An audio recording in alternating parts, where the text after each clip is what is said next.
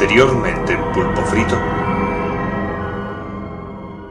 ¿Se puede decir pros- prostíbulo? ¿O sí? Sí, hombre. ¿no? Sí, hombre. Puticlub, Y si casa de puta, Ah, puticlub. Peggy 18. A lo seguro un reboot del Eternal Champions, tío. Mira, como el Assassin's Creed de Revolver, ¿no? Se llamará el juego, me parece a mí, macho, porque lo mismo. Cazar también, a le vendemos las pieles. Eso de estar cagando y viviendo el frenetismo del Ninja Gaiden es, es brutal, es, es indescriptible. Es que eres un poco loco, perdona que te lo diga. Dile, eres un inútil, puto. No, soy, sí, soy tío, soy. Pilla, pilla un Pues sí. cabreo de Dios que le dura 15.000 años o más. O sea, que imagínate.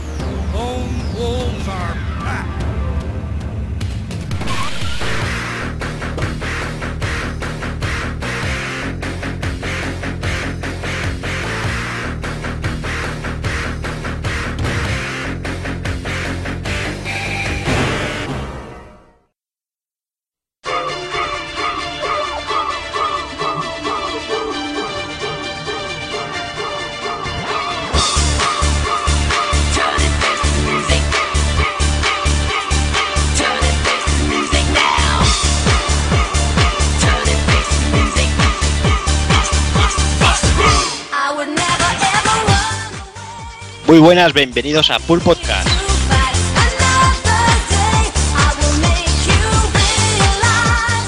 Un mes más me encuentro aquí rodeado de hienas, de salvajes. Si hubieras escuchado todo lo que hemos estado aquí aguantando durante casi una hora antes de empezar a grabar, alucinaríais. Pero bueno, vamos a ir al, al grano. Eh, este mes nos falta el amigo Kafka, que por temas laborales y todo eso lo tendrá complicadillo aparecer por aquí.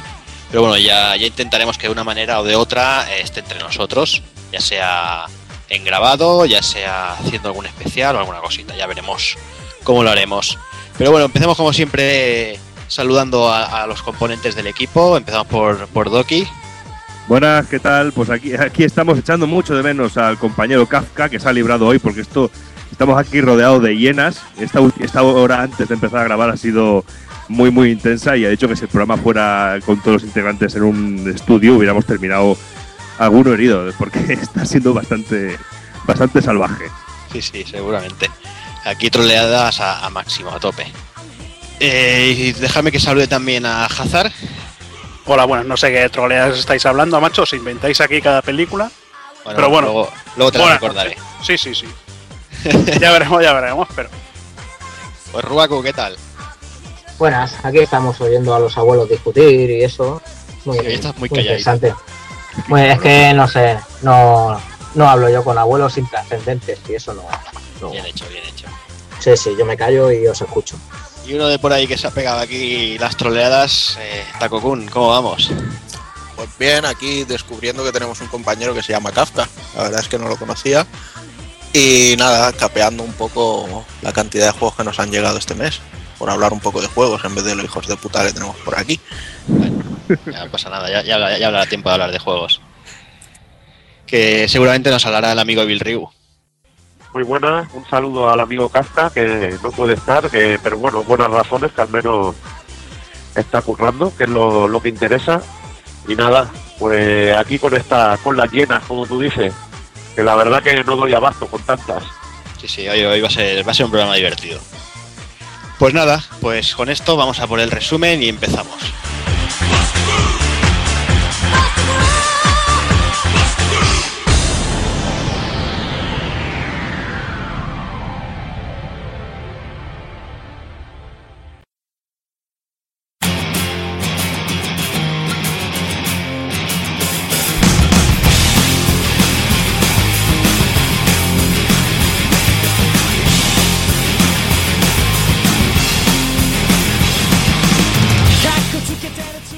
En este quinto programa nos centraremos en el marzo de 2012. Empezaremos como siempre con las noticias, pasaremos a las novedades, tendremos al amigo Kafka con un desvariando, analizaremos Ninja Gaiden 3 y remataremos con el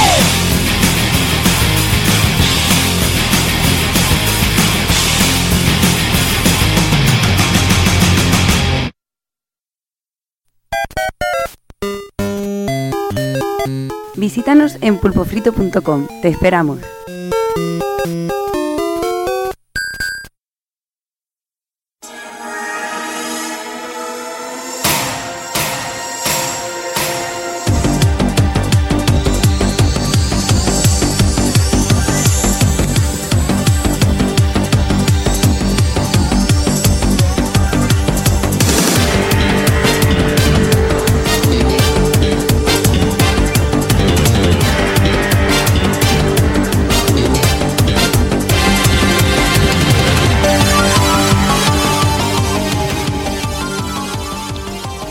Con una buena noticia para el amigo Takokun, eh, y es no es otra que Namco ha registrado Tales of Xillia tanto en USA como en Europa. Pues sí, la verdad es que bueno, es algo que ya esperábamos, pero siempre está bien poder confirmarlo. Y es que Bandai Namco ha, ha registrado primero en Europa y unos días después en, en Estados Unidos la, el registro en sí de, de Tales of Xillia. Es interesante, además, eh, por mucho que se hubiera registrado ya en Europa, eh, los amigos americanos debían de estar temblando, porque hay que recordar también que, por ejemplo, el Saint Seiya eh, salió solo en Japón y en Europa, y el One Piece eh, Kaizoku Musou en principio va por el mismo camino, porque sigue sin tener registro en Estados Unidos. Entonces, bueno, una gran noticia para los que adoramos los juegos de rol, y en concreto la saga Tales, y que supongo que el amigo Evil estará de acuerdo. Sí, eh, y no salió otro Tales ahora antes que el Cilia.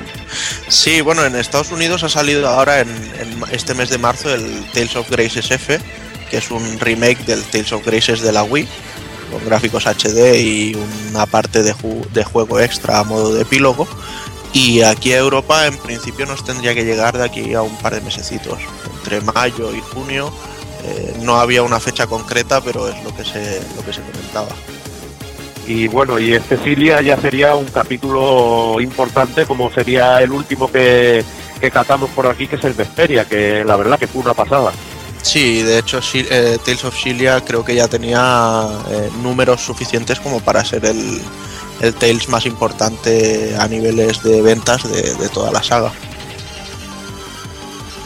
Ajá, perfecto, tío. Yo tengo la verdad que muchísimas ganas de que llegue, porque es una saga que de estas japas que está guapa, guapa. Sí, además, por lo que he estado viendo, en Xillia han metido también lo que son ataques combinados entre varios personajes y, muchas técnicas. Bueno, está lo que son los cross arts entre, entre un par de, personajes y tal. No sé, siempre se acaban mejorando un poquito cada vez más en los combates y creo que esta vez va a quedar de puta madre. Muy bien, pues de una buena noticia a otra que yo creo que también es muy buena noticia y no es otra que, parece que, Game UK al final se salva de la quiebra. Eh, ha habido ha estado unos meses convulsos, han cerrado tiendas, han, echado gente, pero finalmente parece que el grupo de inversores Captiva ha, ha comprado Game UK y Game Station, que son del mismo grupo, y, han prometido mantener las 3.200, los- perdón, los 3.200 empleados y todas las tiendas abiertas en UK. Eh, la compra ha sido realizada por una libra, pero es que eso conlleva una deuda detrás de 85 millones de libras. No sé, eh, ¿qué, qué, qué opináis? Pues la verdad es que sin duda es una gran noticia precisamente por la cantidad de gente que se ahorrará irse al paro. Y eh, la verdad es que sería estupendo que este, sal- este salvamiento sirviera también para España, aunque creo que no va a servir. Porque a mí eso de que GameStop se haga con todas las tiendas de game me da muchísimo miedo. Supongo que todos, todos los eh, usuarios de tiendas desde aquí de Barcelona habrán vivido el momento GameStop del, del argentino queriendo venderles el, el seguro de, de su videojuego, al que le tienes que decir, no, gracias, solo estoy mirando. Sí, David, eso también no solo pasa en Barcelona, aquí también por, por zonas de Castilla y León, en Valladolid más concretamente, también lo tenemos. Y sobre todo hay algo con el GameStop que a mí no me, no me gusta, que sobre todo muchas veces el, el caos que tienen en la distribución de la tienda, en la distribución de los juegos y nunca me ha dado mucha, mucha confianza y aparte que siempre he visto precios bastante más elevados en algunas cosas que en el propio game, que ya de por sí ya tiene unos precios elevados. Pero yo creo que la noticia sobre todo es interesante y es importante y muy positiva por lo que hemos dicho al principio de los 3.200 empleados que para algo se va a sus, sus trabajos y sobre todo los tiempos que corren. Bueno, sí, efectivamente, lo más importante, como hemos dicho todos ya, es esa gente que, se evitará ir al paro y bueno, veremos cómo afecta todos estos movimientos a España, que hay muchos rumores y bueno, eh, seguiremos seguiremos viendo a ver cómo, cómo funciona. Y para acabar las noticias de este mes, eh, hablaremos eh, simplemente, están habiendo muchísimas noticias ya, rumores de la nueva generación, que cada vez parece que está más cerca. Eh, escribió un pequeño artículo en Pulpo Frito hace un par de semanillas eh, hablando del tema y bueno, quería hacer un poquito de, de debate a ver, a ver qué opina aquí el equipo. Eh, yo creo que empezaremos, por ejemplo, con, con Rup, a ver qué opina, si él piensa que, que es un buen momento de salto generacional, si lo ve muy, muy prematuro o cómo lo ve. Yo estoy de acuerdo con lo que decía Juanan de que deberían para antes de hacer un salto generacional intentar pulir del todo eh, la generación en la que estamos y dejar de sacar juegos con bugs y, y tal. Es básicamente lo que pienso. Y bueno, sobre las y me tocan muchísimo las narices lo de la segunda mano, que también hay rumores sobre que van a venir con la segunda mano capada y tal. Y para mí es un paso atrás importante porque no sé, no me mola si tengo dos consolas comprarme dos veces juego porque viene capado para eso. Pero bueno, hay la cuestión de gustos y también lo hablaba el otro día con con Juanan precisamente, de que bueno, que sí que le vendrá mal a la, a la industria, digamos, el, el tema de la segunda mano y eso, pero joder, tampoco se puede capar del todo, no sé. Yo lo veo Pero. ¿sabes lo que pasa? Que, que con, tal como están enfocando el negocio, yo creo que, que la segunda mano es que va a dejar de existir. porque Yo creo que vamos a ir al digital, pero, pero ya. pues entonces de mí se despiden. Porque, no sé, a mí me gusta. Yo creo que los, eh, los 7, 6 o los que seamos de pulpo frito que somos, eh, somos todos coleccionistas, yo creo. Y no es lo mismo tener tu estantería ahí con sus jueguicos bien conectados y bien puestos ahí y tal, haciendo bonito, a tener eso, el disco duro de la Play petado de juegos o no sé. Sí, pero a mí no me. Yo he llegado a escuchar también y a, le- y a leer por ahí que, que se estaba llegando a tomar la decisión de, de que quizá sean mediante descargas digitales, pero que incluso tú vayas a la tienda a comprar la caja del juego y que dentro haya un código para descargar el juego. Que yo estoy también del, yo estoy también de la, de la opinión y yo diré que si en el momento que los juegos empiecen a ser únicamente digitales, yo dejaré de comprar juegos y me dedicaré únicamente al retro. Y yo más que y yo más que necesitar o querer un cambio generacional, yo haría un poco de apología o intentaría hacer un poquito de fuerza para que salieran nuevos géneros o ver juegos diferentes en una generación de clones. Que para mí esta ha sido una generación de juegos clónicos unos de otros, con personajes muy parecidos y con algunas excepciones, pero yo buscaría un poquito de novedad o rescatar algún género antiguo que se ha dejado un poco olvidado o algo nuevo, por favor, que yo sinceramente me estoy empezando a aburrir un poquito. Pues yo la verdad es que lo que pienso es que, bueno, aunque se vaya a formato digital, yo no diré como vosotros, yo reconoceré que seguiré jugando. Lo único que ya me lo pensaré dos veces antes de comprar un juego de salida o cualquier cosa así. Y sí, para mí lo que tienen que hacer es eh, pulir la generación, les queda mucho todavía por exprimir y por poder hacer. ¿Qué pasa? Que, bueno, entiendo un poco la posición de Microsoft de que al ser la primera que salió, pues con el DVD ya se les queda pequeño y tal y necesitan seguir subiendo, pero Sony, por ejemplo, yo no creo que necesite de momento tirar a nada más porque, no sé, no pero creo que- realmente no- tú crees que, que el DVD se le queda pequeño. No hay tantos juegos que tengan más de un DVD. Hay unos Mm. cuantos, ¿no? Pero tampoco son muchos. Ya, hombre, esperamos que esperemos que lo que sal- tenga que salir sea suficientemente pepino como para no caber en un DVD, porque si no tampoco veo cómo justifican ese salto. Ya, ya, tío, pero luego, luego llegará un día que mejor eh, petan los servidores y todo ese juego que tenías descargado por cualquier razón lo quitas y cómo quieres rescatarlo. Mm, Ya. Es Sí, el que- problema el problema es ese, sí, pero Bueno, pero Que eso sí, que, yo- yo, que- que yo entiendo que la cosa tiene que evolucionar y hay que dar un salto, hay que no, dar un salto. no- no es que tenga que evolucionar, en este caso yo creo que nos equivocamos, la industria no está evolucionando, se está adaptando. También ¿Vale? Porque, por ejemplo, con, con lo de la segunda mano, pues se están adaptando a que si eh, las consolas actuales tienen un coste mm, desarrollar un juego para ellas y antes le sacaban X dinero y ahora no sacan ni la mitad, pues lógicamente si antes la segunda mano les daba igual, ahora les molesta. ¿Vale? Con lo cual, pues yo lo veo completamente factible que quieran luchar contra eso. Lo que decía Rub antes de mm, si tengo dos consolas y me compro un juego, tú en las consolas ya te logas con tu usuario y contraseña que conecta directamente y ese mismo juego lo tienes lo puedes tener en tus dos consolas. Porque yo he tenido juegos en una Play 3 que me petó y conecté a la siguiente y me los he vuelto a poner y no he tenido ningún problema en ese aspecto.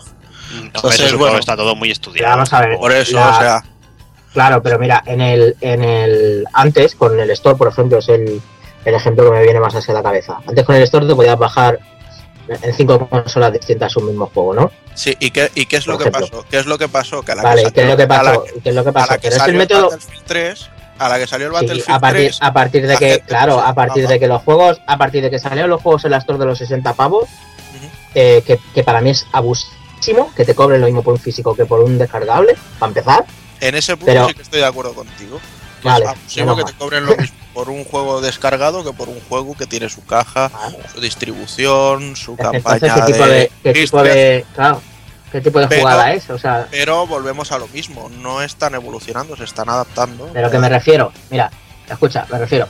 eh, a la hora de bajarte el juego entre 5, ¿vale? Es lógico que tú digas, eh, los juegos de 15 pavos lo podéis hacer que nos la pelan un poco, ¿vale? Los juegos de 60 ya nos molesta que el día del estreno haya 5 cuentas eh, que te dividan el juego pues a 12 pavos entonces, ¿no? En vez de 60, pues el Battlefield entre 5 amigos a 12 pavos se les queda. Entonces lo veo factible. Y tú dices lo de eh, si yo tengo otra consola, lo logueo y no sé. Me pasó con el con el Journey, que se lo quise pasar al, al Hazard y esto es así, porque le dije, mira, pues juégatelo, que lo tienes que ver, que es maravilloso y tal, no sé.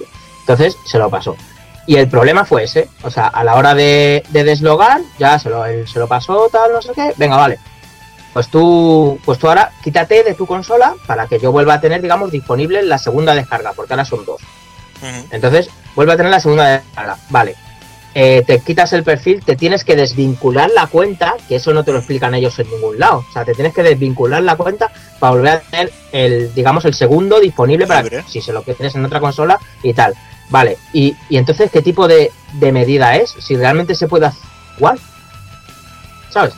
Me refiero, es una, es una, es una. Vale, sí, te lo complican más, claro que te lo complican, porque lo suyo es que, que Hazard hubiera dicho, mira, pues yo me gasto X en este juego otra vez, pum, y tal. Pero joder, si yo tengo dos consolas, ¿qué pasa? ¿Y si tengo tres? O si quiero en mi familia, ya no te estoy diciendo ni venderlo, ni regalarlo, ni. O sea, joder, compartir, tío. Y la segunda mano, a fin de cuentas, es lo mismo. Bueno, pues Y lo puedes, a- hacer, lo puedes hacer igual. volvemos a lo de siempre, o sea, ellos tienen que sopesar qué es más importante, que el RUB deje que su madre, su primo y su hermano jueguen a su juego o que nosotros ganemos dinero con el trabajo que hacemos durante años. Claro. Y que es más importante, sopesar, sopesar que tiene, que tiene derecho con su descarga a dos descargas o ya quitarle hasta la extra que le queda. Por esa regla de tres. Porque con la segunda mano, bloquearte la segunda mano es lo mismo. Es decir, este juego es para ti y no se lo dejes a nadie, ni, ni nada. ni- Tío, y, Sí, y es vale que esto que es lo de siempre. Es lo de siempre, que esto a fin de cuentas es socio y no tenemos ningún derecho, digamos, ¿no? De decir, pero joder, tú pagas por un producto que, que tienes todo el derecho a prestarlo y tienes, no sé.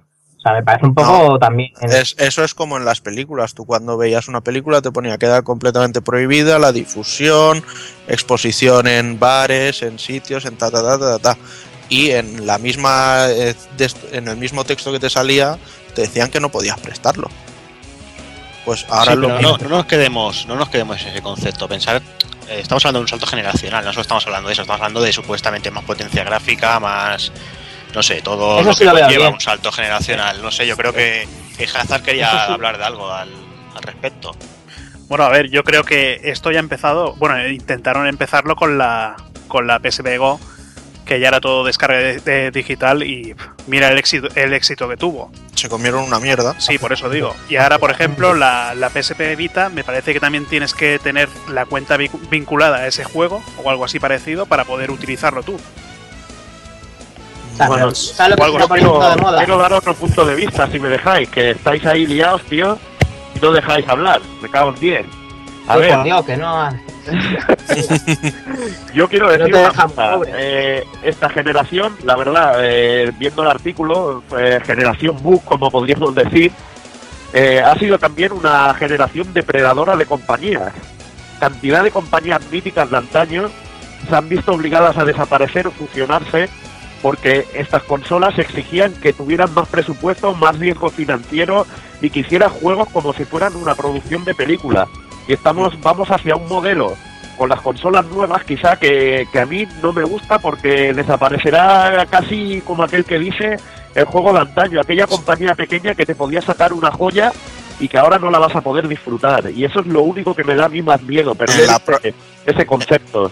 En la próxima generación quedará solo Activision y Electronic Arts. Ahí está, tío. Me da mucho miedo de que se vayan depredando las compañías y que no quede, no haya esa variedad y esa competencia a la hora de hacer juegos, que es lo que verdaderamente es donde el, el usuario iba a disfrutar de algo de calidad, que es lo que creo que ha faltado. Fíjate qué cantidad de, de buenos de buenos desarrolladores japoneses han tenido que trabajar en Wii porque no tenían la posibilidad o el dinero o el capital de poder trabajar en una consola mayor en un proyecto más grande. Y eso también es un poco putada. Y la cantidad de tiempo que les lleva, pues ya no me quiero ni imaginar lo que les costará sacar un juego en, en la siguiente generación. Si con el Final Fantasy Versus 13 un equipo como Square lleva, bueno, pues seis años y, y todavía nada. Dices, pues bueno, pues para la siguiente generación que solo habrá anuncios de juegos, no habrá ningún juego. Imagínate, Xenoblade estuvo cuatro años para hacerse y juegos así. O sea que cada vez lo haces más complicado, necesitas más medios, más... Pues eso también me da un poquito de miedo, de que las compañías, es lo que te digo, que vaya desapareciendo gente y compañías que hacían cosas muy buenas. Espero que se mantenga el rollo de, juegos arcade o que las portátiles puedan mantener esto.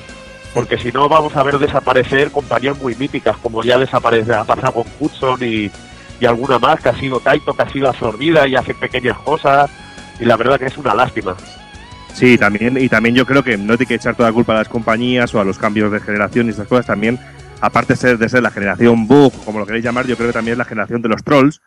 Y yo creo que también mucha culpa tiene los propios nosotros como usuarios muchas veces que no dejamos que, que las propias compañías generen juegos interesantes o, cosas originales. Es que yo hago mucho hincapié en la originalidad porque he veo mucha falta de ese tipo de cosas. Y cada vez que sale un juego original o se intenta dar un cambio de, de- de un punto de vista diferente a una, a una saga, se le acusa de prostitución o miles de mierdas de esas. Yo creo que también nosotros como usuarios tenemos mucha culpa en ese, en ese sentido. Y yo, antes que de un cambio, yo preferiría que sobre todo que se hiciera mucho hincapié en este, que se solucionaran todos los problemas que está habiendo en esta generación, que para mi gusto son muchos, y sobre todo que se intentara llevar, eh, hacer un rumbo de algo nuevo, algo diferente y no tener mil clones de Guía Software, mil clones de, de, de ot- de otras cosas así. Pero Doki, por ejemplo, eh, yo creo que todos pensamos en, que Nintendo Wii necesita, necesita una, pues, quizá necesita una consola nueva, ¿no? Por, el, por la potencia gráfica y todo eso, todo, y que Nintendo, todos sabemos que, que de eso reniega, que él dice que la potencia a ellos les da lo mismo. Pero ¿tú crees que, por ejemplo, Xbox o Play 3 necesita, necesita un nuevo hardware? Yo creo que, realmente creo que no. Y yo creo que un próximo salto generacional tampoco tiene que haber, se, se notará un cambio gráfico de la hostia. Por ejemplo, ahora mismo estamos eh, jugando con una Play 3 o una Xbox y estamos flipando con ciertas cosas y a lo mejor una persona con un PC tiene gráficos que serán cercanos a lo que sea una próxima generación de consolas. El problema, el problema, Doki, es que la putada que cuando les dan un hardware nuevo quieren ir más allá.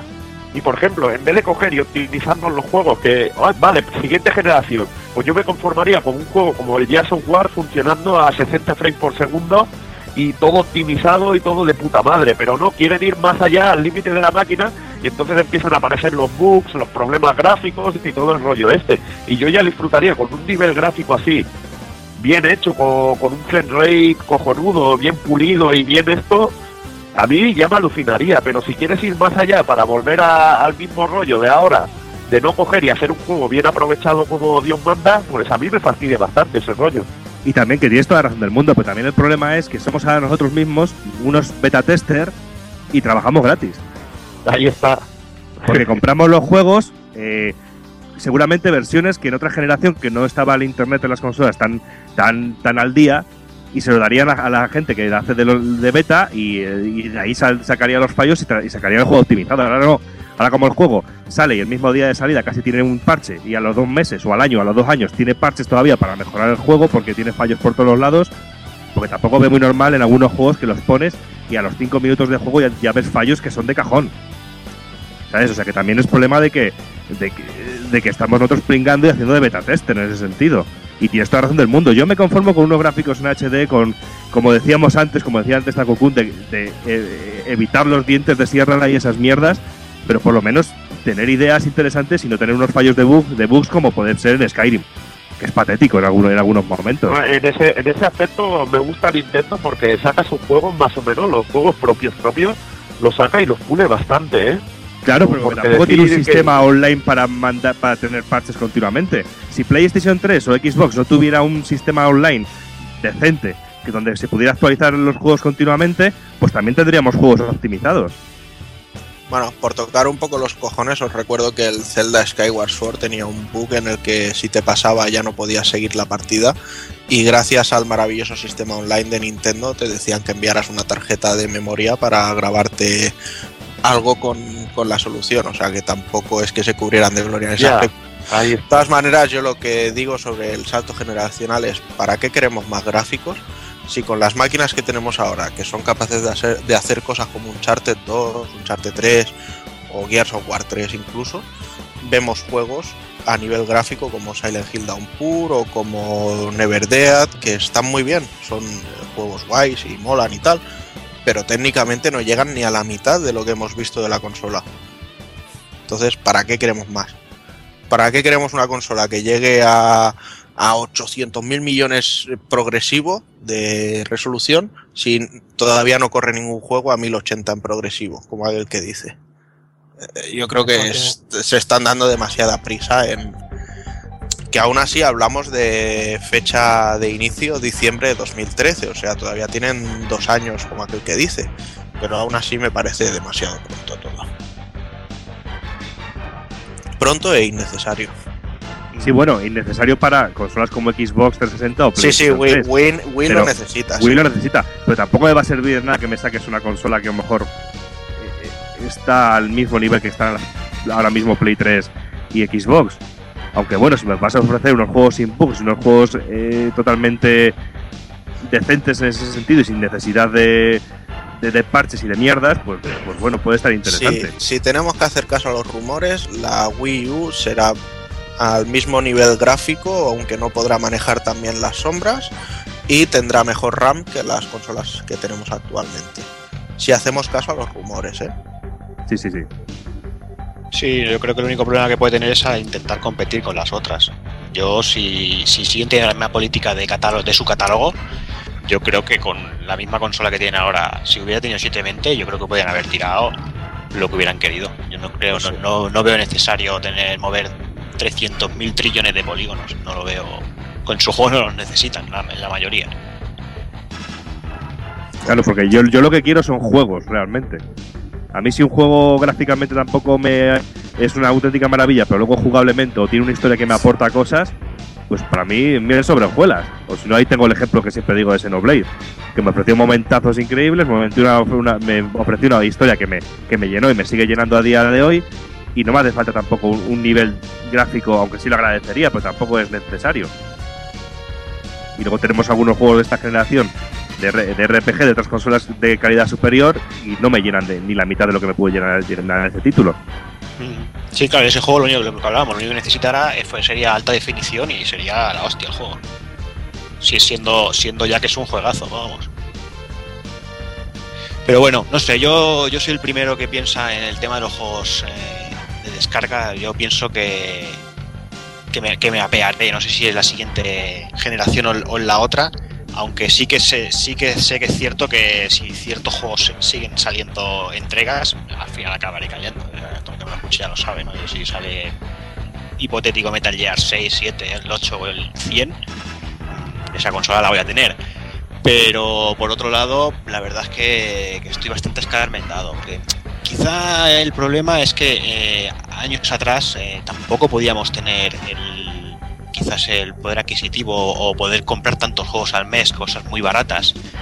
Mm, Y, también seleccionados mejor, ¿no? Ahora quizá eh, cualquier juego se le llama triple A, cualquier juego es susceptible de comprar, no sé, ves los juegos en, por ejemplo, en Zavi, en Amazon, donde sea a 20 euros y ya lo compras, aunque sea medio, medio bueno, no sé.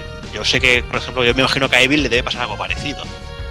Sí, habrá algún juego que seguramente quieras tenerlo, pero es lo que dice. Yo estaba también con la opinión de Doki, que en cuanto empiece el rollo ese, seguramente me vaya, me siga, me siga pasando, me pase a los retros y vaya consiguiendo cosas de antaño, porque me fastidia bastante que todo sea digital, la verdad. Pero bueno, eh, siempre puede salir algún jueguecito que digas, hostia, quiero jugarlo y quiero probarlo y picar. Si ya eres jugador, pues algo habrá que te pique un poco. Lo que pasa Claro, es que eh, la opinión que fastidia muchísimo. Claro. Fastidia. Claro. Y no sé, Hazard creo que quería decir algo hace rato. Sí, bueno, eh, es que, bueno, abandonado solito, tío. Me tenéis aquí medio llorando que no me dejáis paso, tío. No, que a ver, yo creo que hoy en día solo hay dos o tres compañías que saben apro- eh, aprovechar el potencial de, de las consolas de actual generación. Tenemos Activision, tenemos EA, tenemos un poco Platinum Games. ¿Qué pasa? Joder, Gráfica, macho. a ver, gráficamente lo saben aprovechar. Pero Sí, luego sí. tenemos compañías, tío, que, que son muy flojas y no saben aprovechar el hardware que tienen ahora. Si tú luego le das un hardware, tío, de próxima generación, pues ¿qué te van a sacar? ¿La misma mierda que te están sacando ahora? Pues No sí, claro, eso sí, hasta que no dominen el, claro. el hardware, Lo, de- del aprovechamiento de hardware es algo muy subjetivo, porque una compañía como Platinum, que es pequeñita, con el Bankis hizo maravillas. O sea que, para mí, eso es más bien el talento al final que, que otra cosa más. El talento y el trabajo y las horas de trabajo que puedas dedicarle y el dinero que tengas, el presupuesto y todo. Bueno, y el motor, Porque hay el motor gráfico. hay, hay compañías de estas que han nombrado que, que sí, hay juegos que pulen, pero otras cosas que sacan al mercado son auténticas mierdas infectas, tío. O sea que. Eh, eh, depende, tío. Depende del juego y del trabajo que se le dé. Pero te puedes encontrar un juego de una compañía muy pequeña que esté muy bien hecho a nivel técnico. Pero que la gran mayoría no sabe pulir el motor que tienen ahora. Pues Bueno, Porque necesitas un señor presupuesto, tío. Más que nada, necesitas un presupuesto y tiempo. Y sí, y tiempo conocer- o- y o conocerlo. talento, o talento y hacer un buen engine. Porque si a- ahora me vas a decir, vale, este juego tiene muy buenos gráficos, coño, Square Enix no, no, hace, no hace una buena. No tiene un buen engine con el Final Fantasy XIII, no tiene un buen engine gráfico que es bonito y lo presenta bastante bien. Yo creo que sí. Es que es un tema muy subjetivo y pienso en ese aspecto que creo que hay más de una compañía que sabe aprovechar bien el, el hardware, pero se necesita mucha pasta para esta generación y es lo que te estaba contando antes, es lo que, bueno, intentaba decir antes. y, para, la si- opinión, y para la siguiente no hará falta pasta también. Hará Sí, falta la, la- eso, es lo que eso es lo que eso es lo que estoy temiendo, tío. Por eso lo he dicho que me da mucho miedo, me da mucho miedo. Bueno, pues yo creo que ha quedado bastante claro. Me parece que aquí ninguno ninguno quiere de momento un salto generacional. Eh, veremos, supongo que se hablará mucho durante los próximos meses. Supongo que en el E3, en el Tokyo Game Show, irá, irán cayendo nuevas informaciones y, este debate eh, saldrá, sal- volverá a salir por aquí. Eso seguro. Pero bueno, vamos a lo que nos interesa, que es el presente, y vamos ya con las novedades.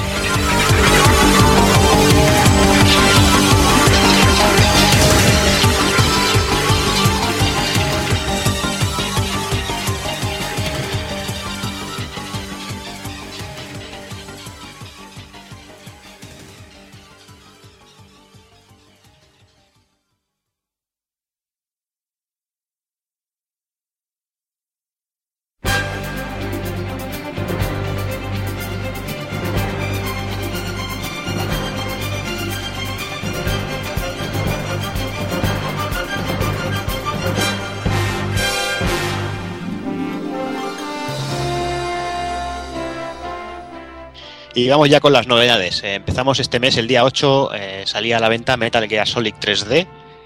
Aquí el único que lo está jugando es alguien que se atreve a, a adelantar el, el reloj para, para que Dien muera de, de viejo.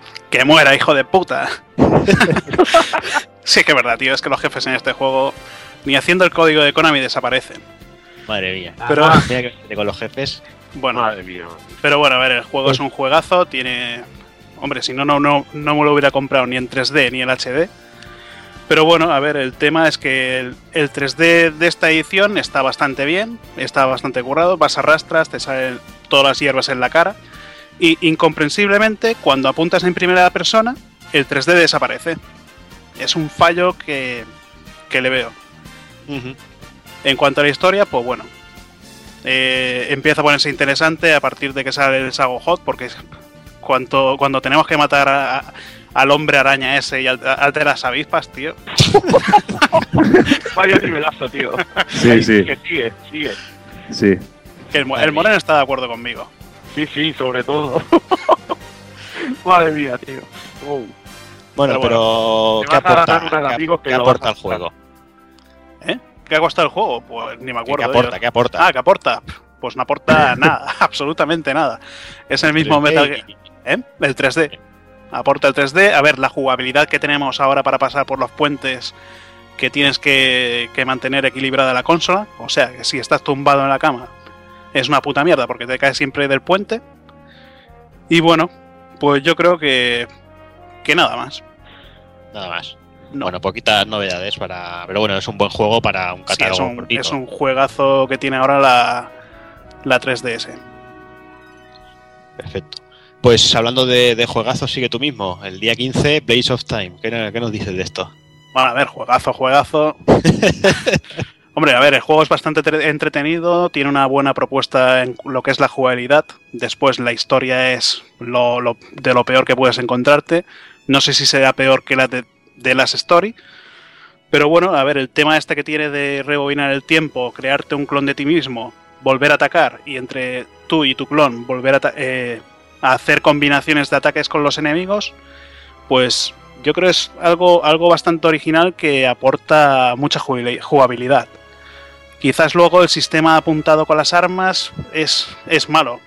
Estamos hablando, a ver, de un juego que ha salido a 39,95 y el día de salida hay otros sitios que te lo puedes encontrar por 29,95 o 26 euros. Que dentro de cabe para, para lo que es el juego, eh, mira, yo lo veo como recomendable. Es, Sí, es no, una, sí, está muy bien. El tema del precio está muy, muy Sí, bien. es una secuela espiritual, ¿no? Del X-Blade. sí. Y bueno, desarrollado por Gaijin para Konami. Y, Sí. y aparte de, de un poco de, de combate y todo esto, también puedes usarlo del tiempo, ¿no? Para hacer puzzles. Sí, te puedes utilizar el, por ejemplo, tienes un interruptor, eh, bueno, son dos interruptores, te pones encima de uno, lo activas, te vas al otro, te pones encima y rebobinas el tiempo para que, digamos, tu clon se vaya al otro interruptor y así puedas activarlo para, para abrir una puerta o, o cualquier otra cosa. Y también he leído por también, bueno, por ahí, yo no lo he tenido la oportunidad, la verdad que me llama un poquillo el juego, de que el personaje va cambiando de traje cada zona nueva que entra y eso.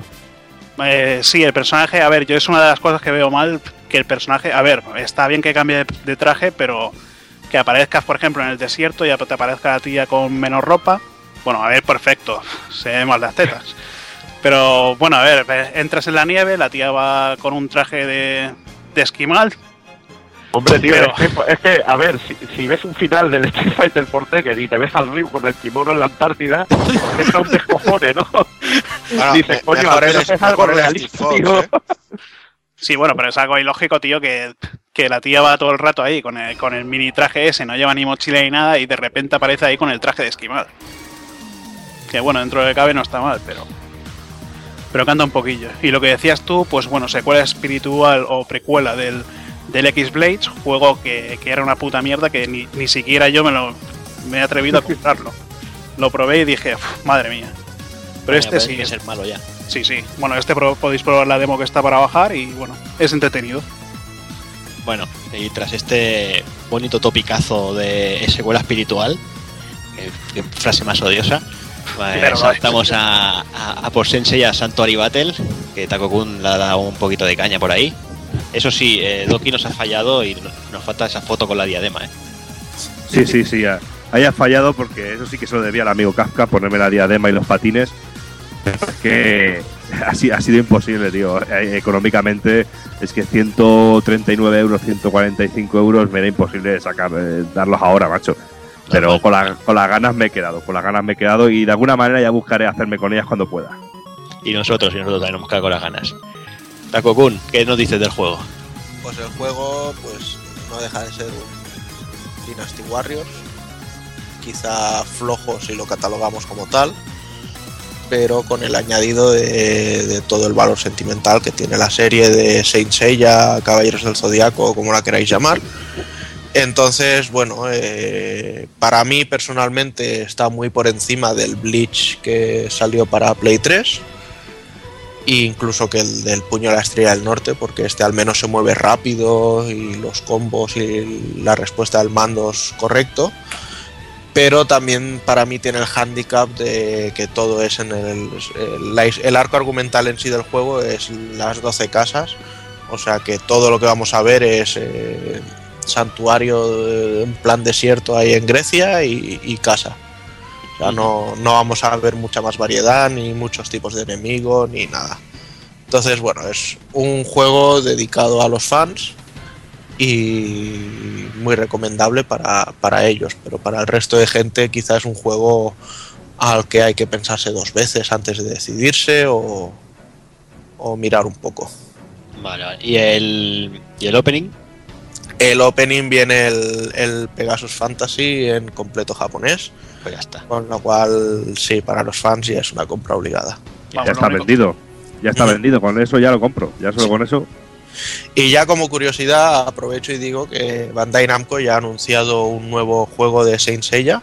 Todavía no han dicho para Sí. qué consola, pero se supone que será también para Play 3 porque lo que se ha visto parecía el mismo motor gráfico y será sobre el nuevo anime que ha empezado ahora que se llama Saint Seiya Omega y que bueno, no he tenido todavía oportunidad de ver, los diseños me tiran mucho para atrás, pero el opening está cantado, es una remasterización del, del Pegasus Fantasy por la Jump Project, con lo cual ya tiene mi aprobación. Ujú. Muy bien, pues el mismo día se ponía también a la venta Yakuza Dead Souls, que tenemos aquí al amigo Haza, nuestro experto en el Team Yakuza, que, que ya, ya hace tiempo se lo terminó el versión Japo. Sí, ahora me parece a mí que va a tocar la versión. En, en bueno, en castellano no, porque me parece que vuelve a venir en inglés. De momento no me lo he comprado. Pero bueno, como ya dije una vez en su día, pues eh, la historia. Bueno, supongo que será como todas las historias que cuenta el Team Yakuza. Y luego la jugabilidad, madre mía, falla un poquito en lo que es el apuntado de las armas. Sí, la verdad es que sí, yo pensé lo mismo, dije qué lástima que este juego lo hicieron antes que el Binary Domain, porque lo que podrían haber llegado a aprovechar y no aprovecharon. Pero bueno, ya si quieres eh, sigo comentando un poquito y me vas cortando. Eh, la historia, pues, eh, bueno, Kazuma recibe una llamada, le dicen que han secuestrado a la, a la niña, Haruka me parece que se llamaba, no- no estoy seguro.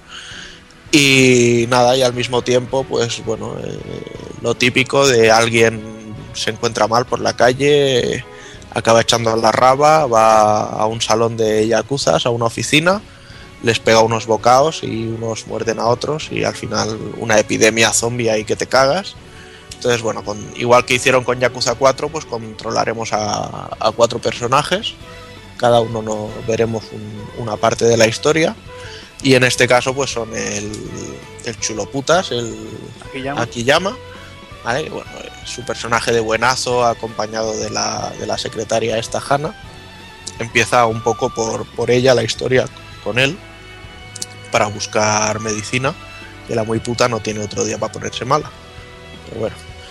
Luego tenemos también a, a Ryuji Goda, que es, eh, bueno, era el antiguo dragón de, de no sé dónde, de algún sitio, porque hay De dos Kansai. otras de Kansai, exacto.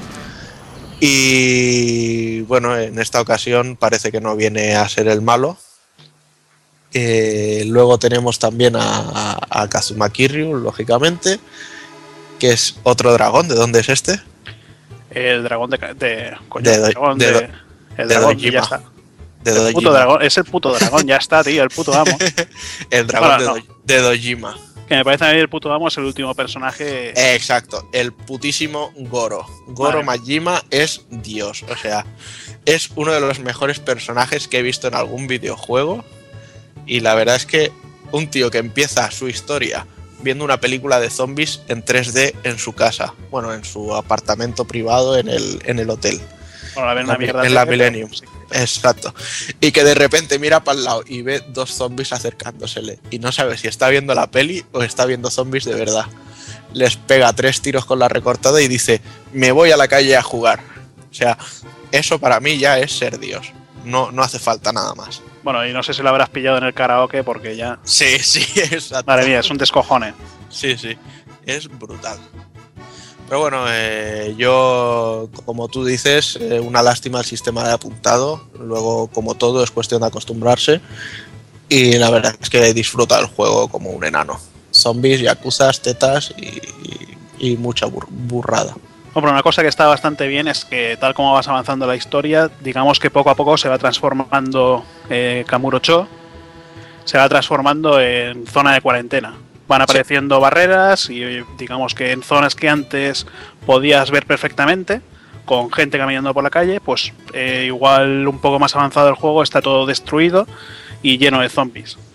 Sí, van, van ganando terreno a, a las Fuerzas Armadas.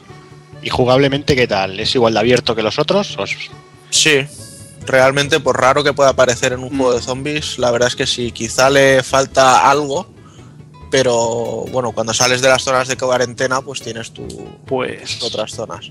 Pues yo quiero decir que no tiene, a ver, tienes libertad, pero digamos en cuanto entras en la zona que es, digamos, el modo historia contra los zombies, es algo más lineal de ir un- a un punto a otro matando zombies. Sí, eso sí. Luego, a ver, cuando acabas con, con los- con ellos, eh, pues tienes un poco de libertad por la ciudad y puedes volver a entrar en zonas que hayas visitado para o para subir de nivel o para, para cualquier tontería. Igual lo más interesante también que puedes irte a ligarte las tías con los pechotes ahí que diría Borja. Eh, puedes ir a ligarte las tías de los, de los Hostess Club. Y bueno, pues eh, tal como vas ganando confianza con ellas, luego te, te acompañan y puedes hacer ta- ataques combinados con ellas.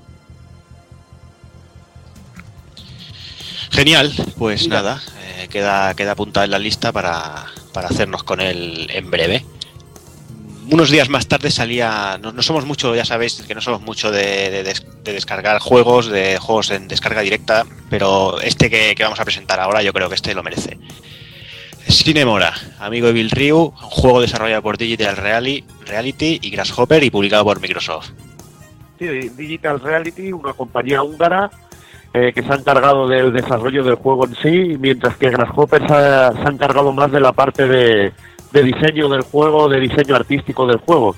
La música corre a cargo de Akira Yamaoka, que le ha dado un ambiente, la verdad, una música ambiental muy, muy, muy acertada para el juego. Y el, y el diseño de enemigos finales es por Mahiro Maeda, de, que ha trabajado en Animatrix y Evangelion, y que le da un toque a los jefes finales, que son la mar de abundantes en este juego de naves lateral. Eh, le da un toque genial, la verdad. Eh, los personajes han sido también diseñados por Jeff Fry y son humanos con cabeza animal. Y una de las curiosidades del juego es que está en húngaro y le da un toque bastante exótico al juego.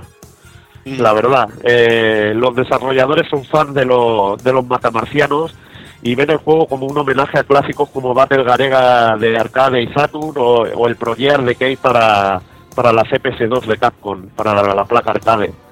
Y la verdad que un juego muy sorprendente que se sale de, del guion con unos gráficos 3D maravillosos, con un uso del colorido genial y que en este caso plantea un sistema que en vez de el típico de que si una bala destruye nuestra nave, nos van quitando tiempo y cuando el tiempo llega, llega a cero es cuando, cuando morimos y hay como espacios temporales y paranoias así.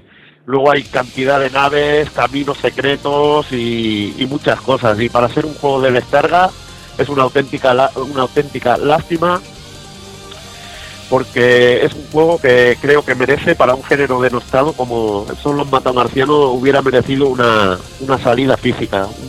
Tener, poder tener el juego en las manos porque el trabajo ha sido maravilloso. Claro, y además esos 1200 Microsoft Points duelen un poquito.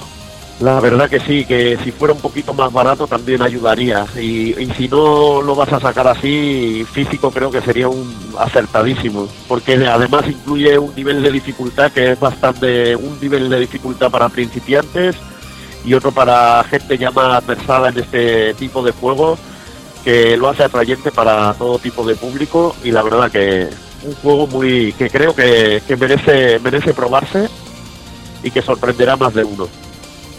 Pero joder, duele mucho esos 1200 Microsoft Points porque realmente es el Dodonpachi en, en formato físico. Ya no, Sí, no ya lo sé.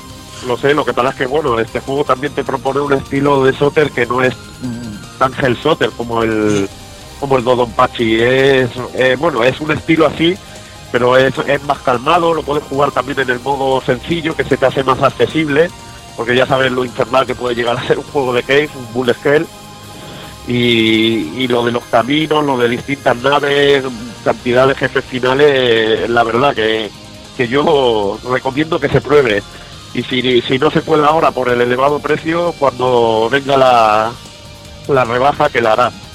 Con el Sí, paso sí, del ahí, ahí estaremos esperando como 3 a que baje a 800 Microsoft Points, que ya sería un buen precio.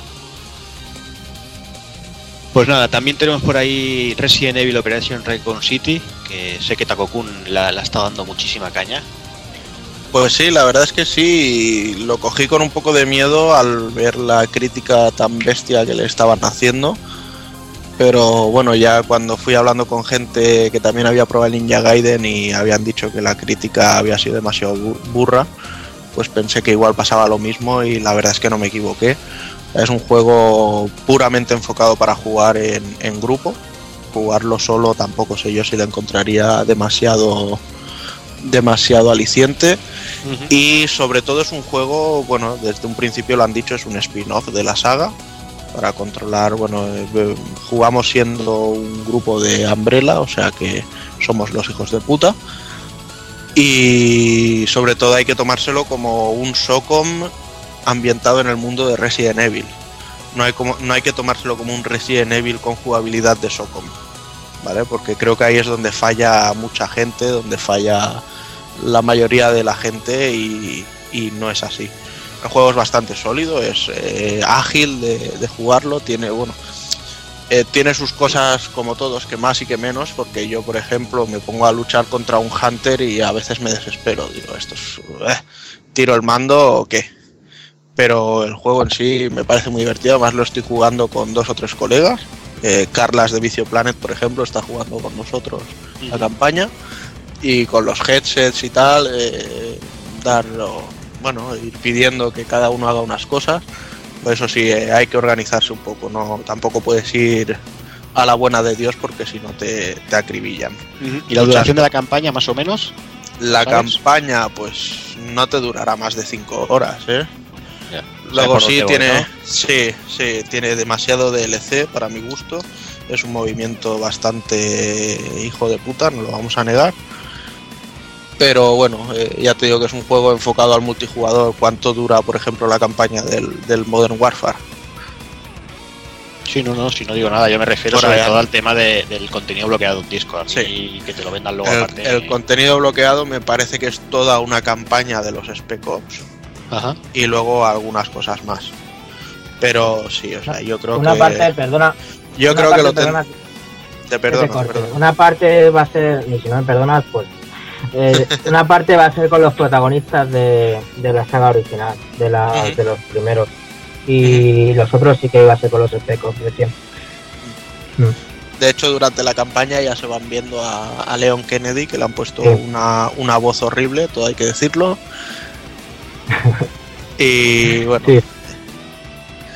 No, o sea, Sí. a, mí me, a mí me moló bastante, o sea, para ser un, bueno, lo que tú dices, un show con, un skin del Resident, hablando un poco más en plata y eso, eh, sí que sí que me moló, o sea, joder, es Raccoon City, son zombies, mm, ¿qué más quieres? O sea, Además es- es la sensación esa de tienes enemigos por todos lados, los Claro. te están disparando desde no sé dónde, pero desde detrás te vienen los zombies buscando, si te hacen un sangrado te vienen todos como locos.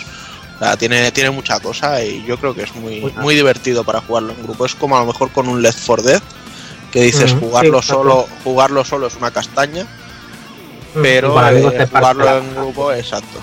Pues es algo así.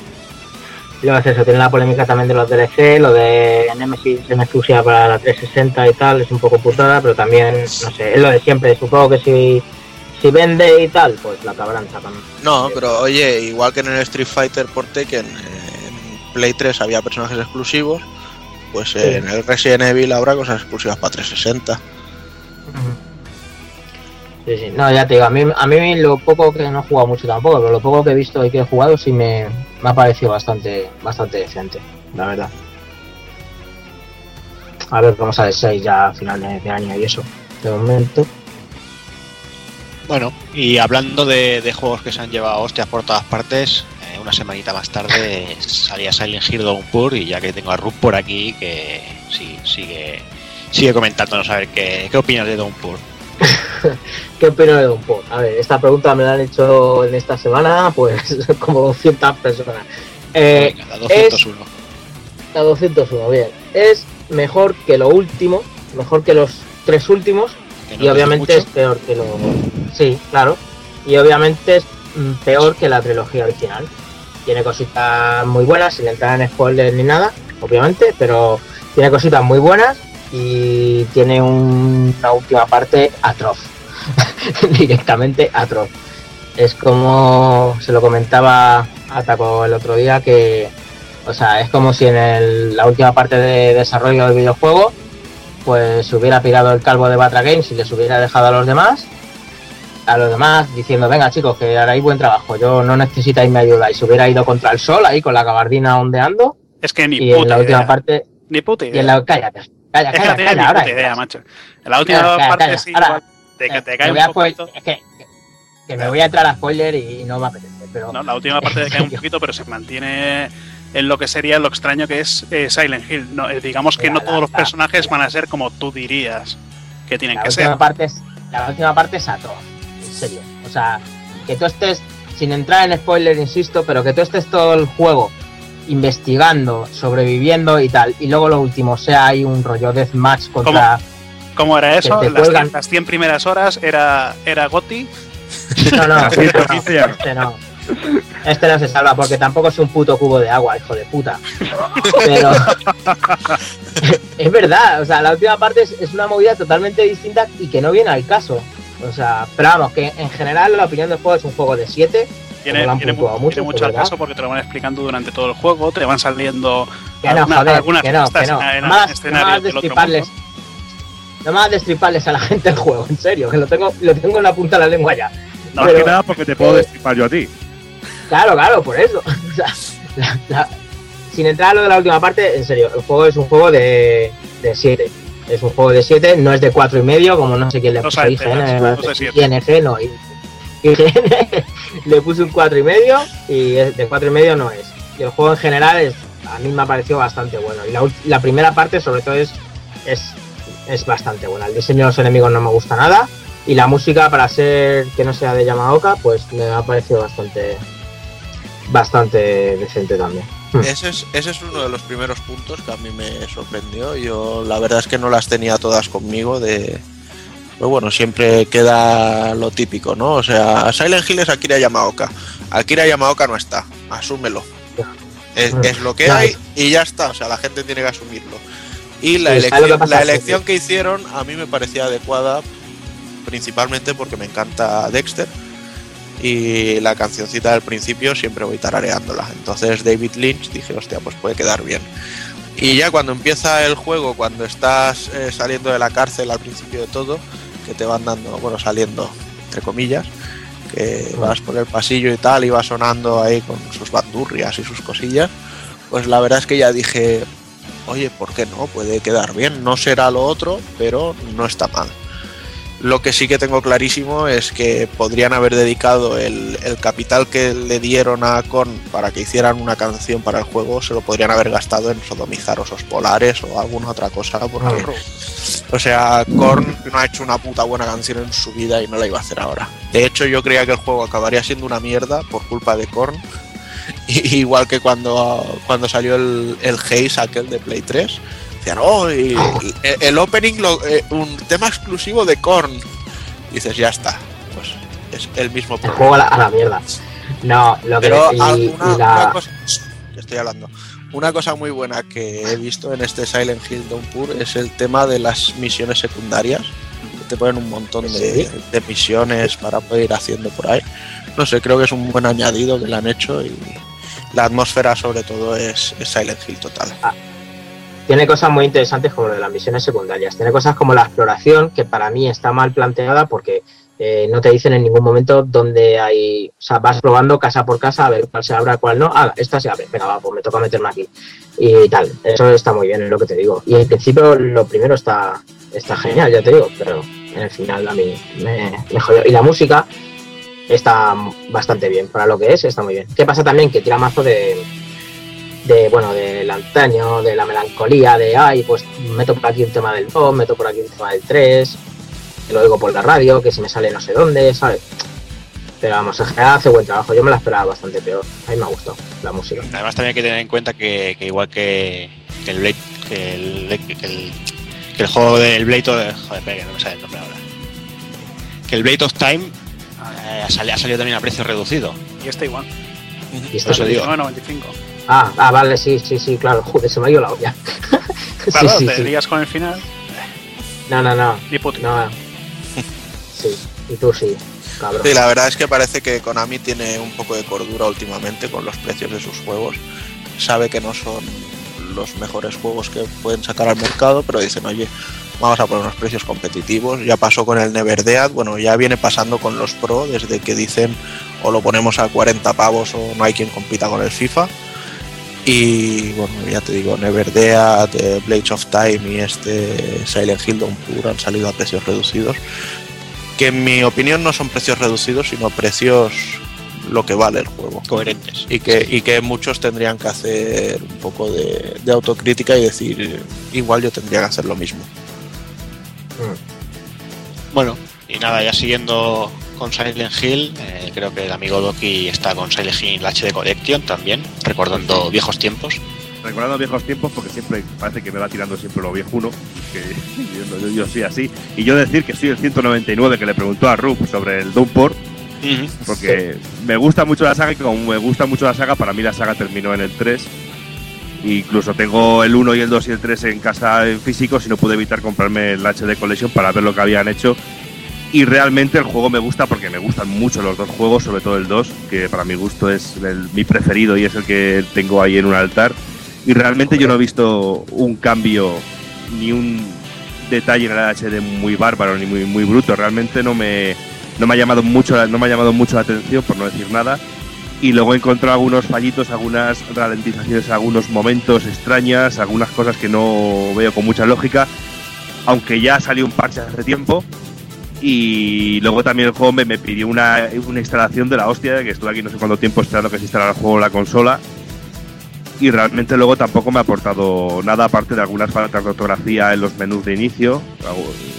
Poco más me, me ha aportado, pero bueno, siempre está bien volver a recordar la saga, volver a recordar estos títulos y sobre todo para gente que no los pudo tener en su momento o que no pueda acceder ahora a los Silent Hill, que sí se puede acceder porque incluso se han reeditado los de PlayStation 2 y los puedes comprar por 9 pavos en cualquier tienda. O sea que tampoco creo que sea no creo que sea una buena opción esta del HD porque tampoco le he visto un cambio muy gordo. Y si tienes una PlayStation 2, pues yo me quedaría con lo que hay en PlayStation 2, realmente. Eh, una pregunta, ¿has probado el doblaje del Silent Hill 2 y del 3? Sí, he, ¿El, cambi- el nuevo? he cambiado el nuevo y lo he vuelto a poner como antes. No, Del 3 no, del 3 qué tal, porque es que yo para escuchar a Heather con otra voz, es que no, lo, lo- lo puse, lo cambié y, y escuché un par de frases y lo volví a poner como antes. no, pero digo del 3. Del 3, del 3. Ah, del 3 tiene el doblaje original también. No, el, el 3 solo tiene doblaje No. nuevo. Ah, Eso te digo, del 2, del 2. El 3 Ah, tiene vale, el doblaje vale. nuevo. El 3 tiene el doblaje nuevo.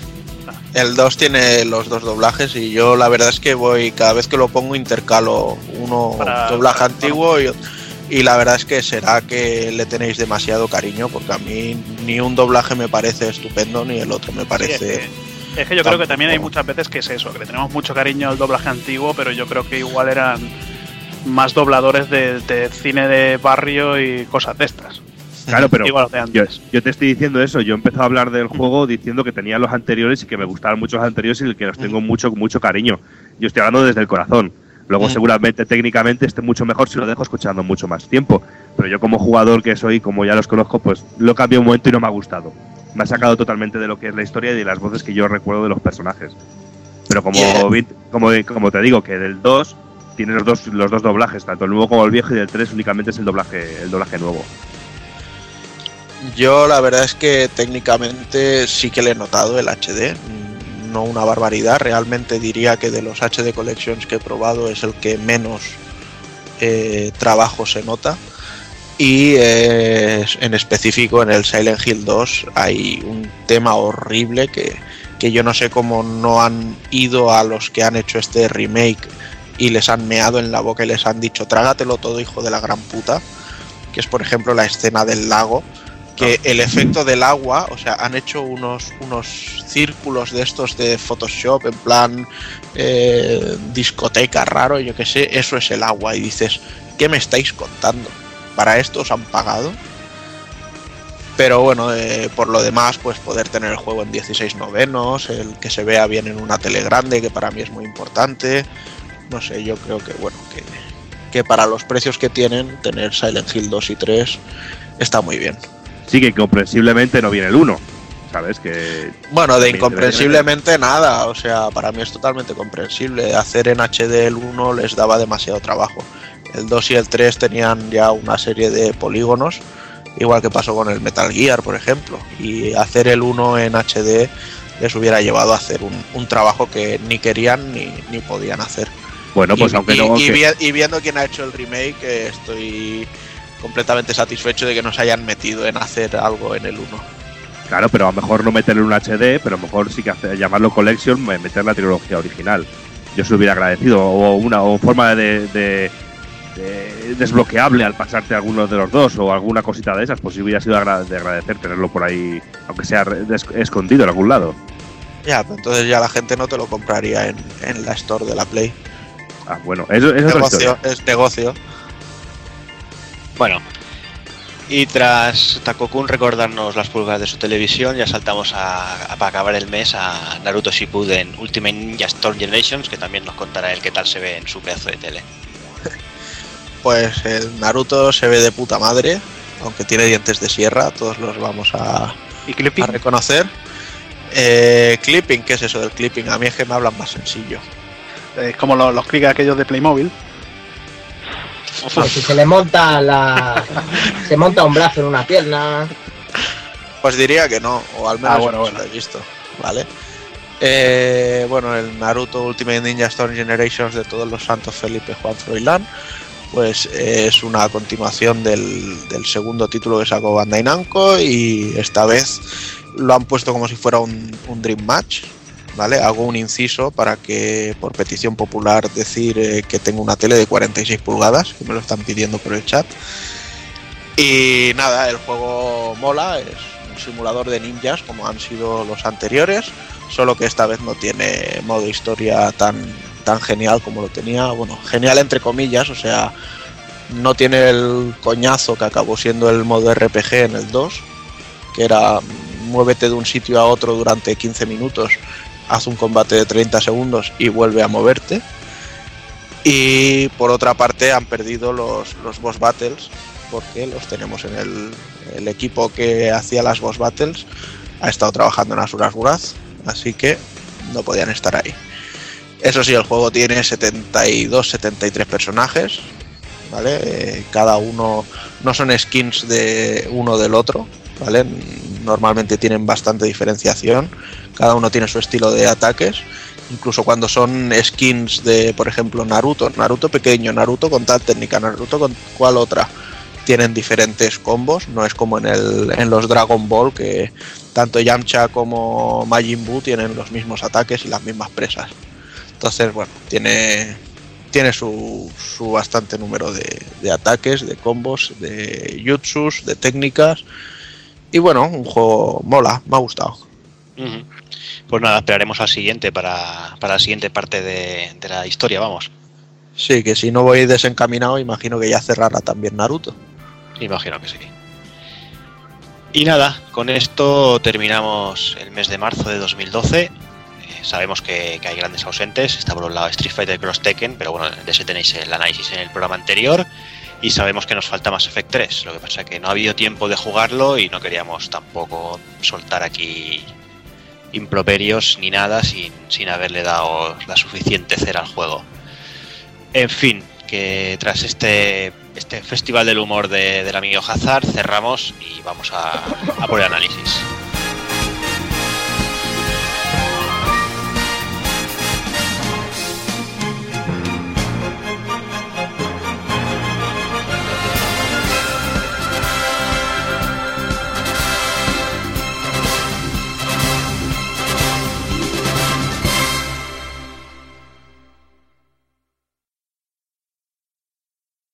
Creo que si no digo que esto mola, Evil Ryu se me lanzará a la yugular.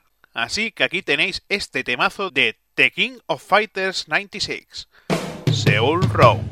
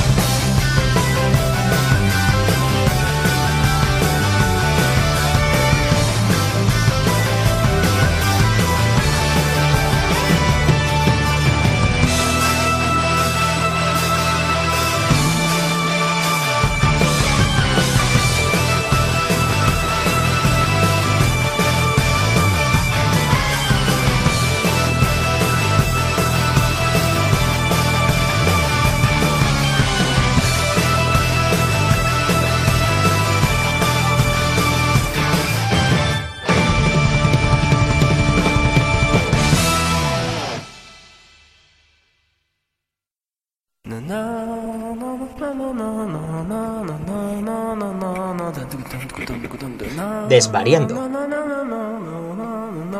Desvarío. Desvaríos. Desvaríos. Desvaríos. Desvaríos. Desvaríos.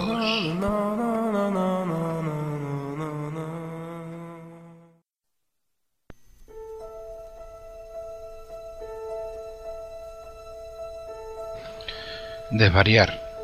Pocas veces se le ofrece a uno la oportunidad de desvariar y ser escuchado.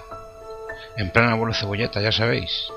¿Y de qué cojones os hablo yo ahora? ¿De mis juegos, mis manías o mi colección? ¿De mi suegra? No, mejor no. Nah, al final me pongo en plan batallitas y os cuento lo bonitos y sanos que eran los salones recreativos y ya está. Bueno, bonitos y sanos no creo que sea la mejor manera de definirlos. Humo, sudor y olor a humanidad es lo primero que viene a la cabeza. Eso y dolor, mucho dolor. Normalmente era un ambiente insano, oscuro, lleno de ruido y gente muy muy poco recomendable. Por supuesto hablo de los que yo conocí. Supongo que en alguna dimensión alternativa habría un paraíso lleno de querubines de recios pechotes y culitos prietos deseosos de invitarte a jugar a los más selectos cabinets de forma totalmente altruista. Pues bien, en mi pueblo esto no era así. Era poco menos que una cueva, una caverna, un pozo de hondo lleno de gusanos y gañanes, gitanos y macarras, más cachapas de toda clase a la que a mínima dejaban claro quién mandaba aquí, las más putas del pueblo. Porque esa es otra. Salta un poquito del tiesto y te comías una hostia que te parecían dos. Siempre recuerdo con cariño como en verano estábamos deseando que vinieran los fuckers de los catalanes en las vacaciones, para enseñarnos los trucos de los arcades. Cómo pasar una fase de Final Fight sin moverte encima de un barril, los fatalities y los golpes especiales de Street Fighter. Eran los putos amos y la gente los veneraba. ¿Cómo coño sabían hacer todas esas mierdas? Se les hacía sitio solo para verlos jugar. Eran respetados hasta por los kinkis. Sí, los kinkis. Ese grupo de seres marginales paridos por Lovecraft a las 3 de la mañana una noche de uso y abuso de drogas de las buenas. Los kinkis eran esa tribu urbana que se dedicaba a recolectar amigablemente cualquier tipo de ofrenda para su dios, la Mau, y que al igual de los catalanes hacían sitio donde iban. Pero no para verlos jugar precisamente. En una ocasión a este que os agobia con sus movidas y un amigo le dieron una hostia con un piano por vacín. Se supone que teníamos que estar en taekwondo y nos saltamos una clase para echar unos vicios. Al vernos vestidos con el kimono, nos empezaron a preguntar si sabíamos karate o algo de eso. Pues mi amigo tuvo la genialidad de ponerse importante y decir que sí. Lo último que recuerdo un kinky gritar. Sí, pues para esto. Y luego todos mis dientes por el suelo. Podría contarlo mil historias para no dormir, pero no lo voy a hacer. O sí, qué coño, que para eso estoy desvariando yo, cojones. En otra ocasión, uno de los gañanes tuvo la mala suerte de perder una moneda. Alguien le dijo que la moneda había ido rodando hasta debajo del mueble del arcade al que iba a jugar. Este bastardo, ni corto ni perezoso, se levantó, cogió el cabinet como el que levanta la polla para mear y lo volcó. Lo reventó. Cogió su moneda y con toda la parsimonia del mundo se quedó mirando, se cambió de sitio, echó su moneda y a seguir jugando. Qué gran ciudadano. Qué grandísimo hijo de puta. Si os ha parecido surrealista, no os cuento las que se liaban en torno a esas máquinas en las que le das una hostiaca y se mide la fuerza. Con esas he visto de todo. Manos rotas, nudillos sangrantes, peleas... Pero lo mejor era de ver a toda la fauna inherente a estos locales competir entre ellos. ¡Ay, payo, mira el payo! ¡Ay, qué moña eres! ¡Mira hostia que yo meto, primo! ¡Ya verás, ay! ¡Ondia tú, gañán, quita de en medio! ¡Ya verás, ya verás qué río hostias meto, primo! Lo he dicho, un auténtico show. Los gitanos lo flipaban cosa mala. Recuerdo el año en que emitieron en la primera Saint Seiya, o lo que ha sido siempre los caballeros del Zodiaco. Ahí todos cogiendo posturitas para fliparse y dar unas leches que solo daban risa. ¿Que a dónde voy con todo esto? ¿A qué echo de menos esos locales? Sus billares, los futbolines, su ruido, comprar alcohol y tabaco de extranjis, las peleas, los ligoteos, las más putas del lugar. Pero luego por otro lado pienso que ya soy padre, que me he hecho mayor, y que quizás sea mejor que mi hijo no viva ciertas cosas. Pero qué coño. Ojalá volvieran los viejos salones recreativos. Así habría menos gente así moñas, así tan blandos como Ru. Hombres de verdad, de pelo en pecho, de los que mean de pie, como Takokun, Zeroshi Devil Ryu, Doki y yo. Eh, o no. Casi mejor que no.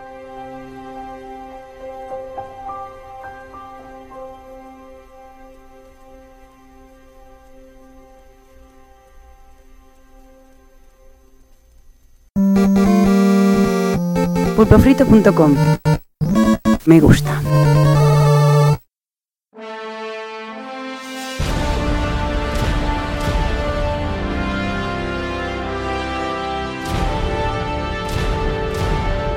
Mi nombre es Ryu Hayabusa, líder del clan ninja Hayabusa y portador de la legendaria espada del dragón. He luchado contra cientos de enemigos. He derrotado al poderoso demonio Doku, al emperador de vigor para vengar la muerte de la sacerdotisa Kurea. He salvado a Momichi de las garras del clan de la araña negra y el poderoso dragón oscuro. Me he enfrentado a los cuatro demonios elementales. Alexei, soberano del rayo. Wolf de la tormenta. Cedonius de la llama. Y finalmente a Elizabeth de la sangre. He derrotado al poderoso Genshin de la araña negra, al sacerdote oscuro Dragadai y por último, he vuelto a mandar a los confines del infierno al todopoderoso archidemonio. Esta vez, no sé a qué me enfrento. Pero he segado de raíz muchas vidas y sueños humanos. Los remordimientos están saliendo a la superficie.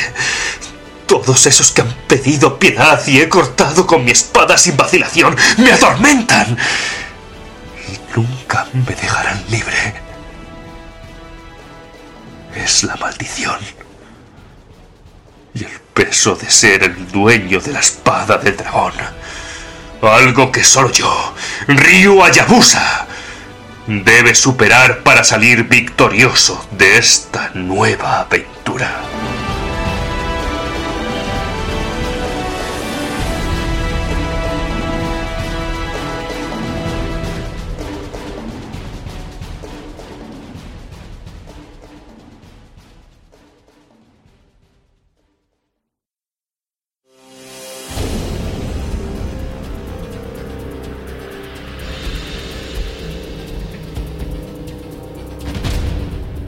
Ninja Gaiden 3 está cosechando desde el día de su salida hostias, patadas, malas notas y lo están tratando bastante mal. El juego es el primero sin Itagaki al frente y bueno, ya sabemos todos que, que se piró del Team Ninja y dejó como, bueno, se quedó como director del juego Yosuke Hayashi, que es conocido principalmente porque a él ha dirigido las, las entregas Sigma de, de Ninja Gaiden. Veremos a ver si el amigo Bill Ryu nos saca, nos saca las castañas del fuego y nos, nos explica un poquito cómo, cómo está el asunto, que él lo ha jugado a fondo y es un gran fan de la saga desde, desde las primeras entregas y a ver qué, qué opina él. Bueno, eh, es un análisis un poco difícil de, de hacer. Voy a intentar esquematizarlo un poco y, empezar a hablar más que nada de los cambios y luego compararlo con la saga en sí, porque creo que es la mejor manera de entender lo que es esta tercera entrega de Ninja Gaiden. En principio, eh, en el argumento del juego, eh, el Tem Ninja ha querido darle más importancia que la que le daba Itagaki. Ya sabemos que, que no los argumentos de los dos primeros no es que fueran para tirar cohetes, eran bastante sencillitos, pero bueno, la, acción es lo que lo que era primordial. En este caso han recuperado a un viejo conocido de la saga que se encargó a Masato Kato, que se encargó de las antiguas entregas de NES de, Ninja Gaiden con aquel famoso Tecmo Theater que tanto nos gustaba, con aquellas intros que se usaron luego en los Captain Subasa y los Tecmo World Cup Soccer. Y bueno, la historia esta vez eh, tendrá un aspecto bastante oscuro sobre lo, sobre lo que sería el contraste de Ryu Hayabusa, si es un héroe o un asesino, y nos intentará, nos intentará mostrar lo que es la, la maldición de, de la espada del dragón a través de un grupo de alquimistas que quieren el, el poder de la misma para, para cambiar el mundo. Y bueno, no me voy a liar mucho ni a spoilear y, y bueno, simplemente decir que en esta ocasión los demonios, los demonios y toda clase de seres sobrenaturales que aparecían en anteriores entregas no harán acto de presencia, pero sí un, un enigmático nuevo enemigo llamado el Regente de la Máscara que seguramente hará las delicias de gente como Ru por, por su atuendo. Y bueno, a- hablamos ya del juego en sí, sobre los cambios que han introducido, más que nada, sobre todo Yosuke Hayashi a la jugabilidad principal, añadidos y cambios que, que tiene respecto a otros capítulos de la saga. En principio solo habrá una arma principal, la katana, que iremos cambiando en el desarrollo de la aventura. Y nos irán... eh, el juego está dividido en ocho capítulos y al ir avanzando en la historia nos darán distintas distintas espadas que, no, que nos aumentarán el número de combos, que es un poco de, de aspecto RPG. Luego también se han incluido escenas de infiltración, el kunai climb, que es trepar paredes, eh, trepar por cuerdas y también muchas cosas a base de Quick Time Event. Algo nuevo en la saga y que lo acerca un poco más a los juegos tipo God of War que se hacen aquí. No sé si le gustará mucho a los puristas, pero bueno. Y luego también sistema de, el sistema de, de apuntar con el arco, que, es automático, es bastante más sencillo. Continúan las técnicas de, obl- de obliteración, aunque pierden la, contundencia de antaño, porque, bueno, como ya sabemos, el amigo Hayashi no es, no es muy fan de, las ideas de Itagaki en el aspecto gore. Y bueno, ya iremos comentando este tema. Tampoco, también se eliminan muchos aspectos RPG, como los ítems de recuperación de vida, eh, que la barra de energía la recuperaremos tras cada combate, que solo tendremos un Nimpo que al usarlo se nos transformará en dragón y en un momento bastante espectacular y nos rellenará vida, y se pierden bastantes cosillas que luego comentaremos más a fondo. También se ha cambiado el, sistema de golpes Ultimate por el Sword on the Bone, que, es, que sería, bueno, la, quizá la mayor novedad. Aquellos Ultimate, como también se ha quitado todo el sistema de tiendas y de, y de esencia que había en anteriores entregas, esta vez eh, cuando tengamos a un enemigo bastante de- bastante mutilado, lo tengamos bastante, le hayamos hecho bastante daño, a veces activaremos el Sword of the Bone, que es un golpe mortal que sería que sería golpe al hueso, que es una auténtica animalada, que la verdad está muy bien, pero resulta bastante automático. Cuando realicemos este golpe bastantes veces y hagamos combos y, y hostias así, el brazo se nos pondrá con una aura roja y podremos usar el Ultimate Attack, que es un Sword of the Bone automático en sucesión, muy parecido a lo que tenía el Shinobi de, de Play 2. Y nada, bueno, eh, también a, hablar un poco de la dificultad del juego, que será, que será bueno, que estará bastante bien adaptada. Se, ha criticado bastante que el juego no era difícil, cosa que desmiento totalmente, porque hay niveles de dificultad para todo el mundo.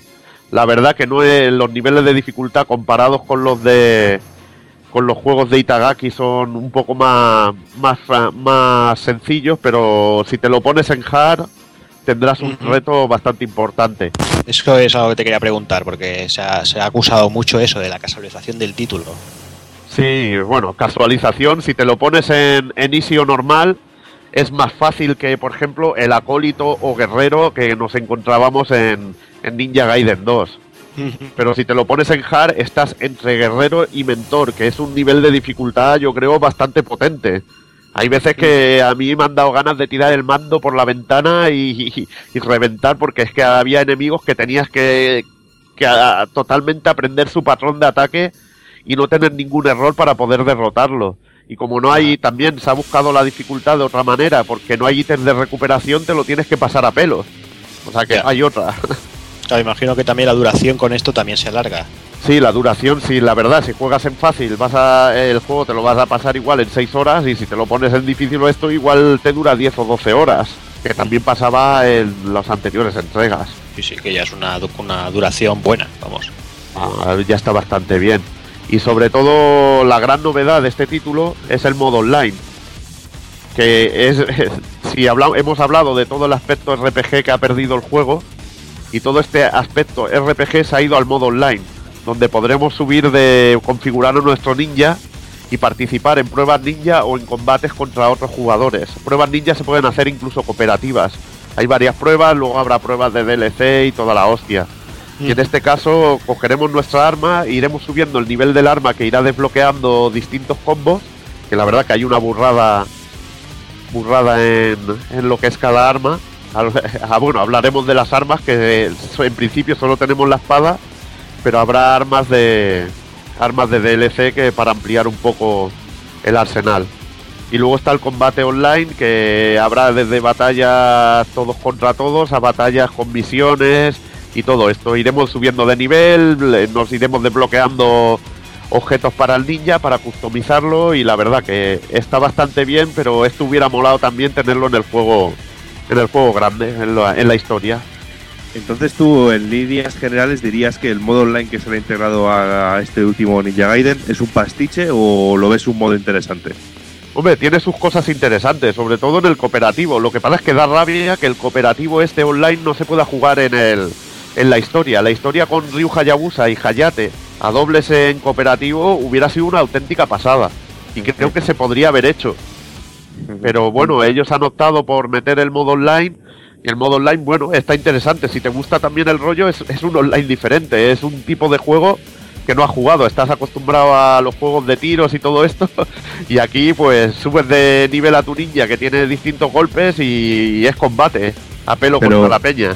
Pero ocurre como en otros títulos que se ha dejado un poquito de lado el modo la aventura en- de un solo de un one player y se ve un poco eh, torpe por culpa de centrarse mucho en online o ves que es creo una que creo que eso es una de las cosas que ha influido.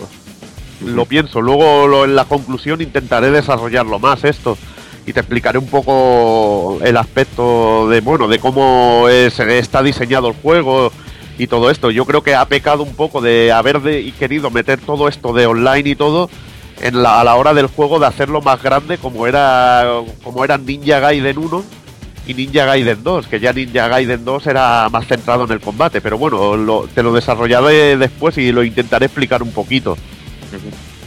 El- bueno, y ahora ya pasando un poco de este tema, eh, de novedades y esto, de- en el aspecto técnico el juego funciona a 60 frames por segundo, con algún bajón en momentos de, de muchos personajes en pantalla. La verdad que, que llega a poner más de 10 enemigos a veces y, y se crean buenos pistarros.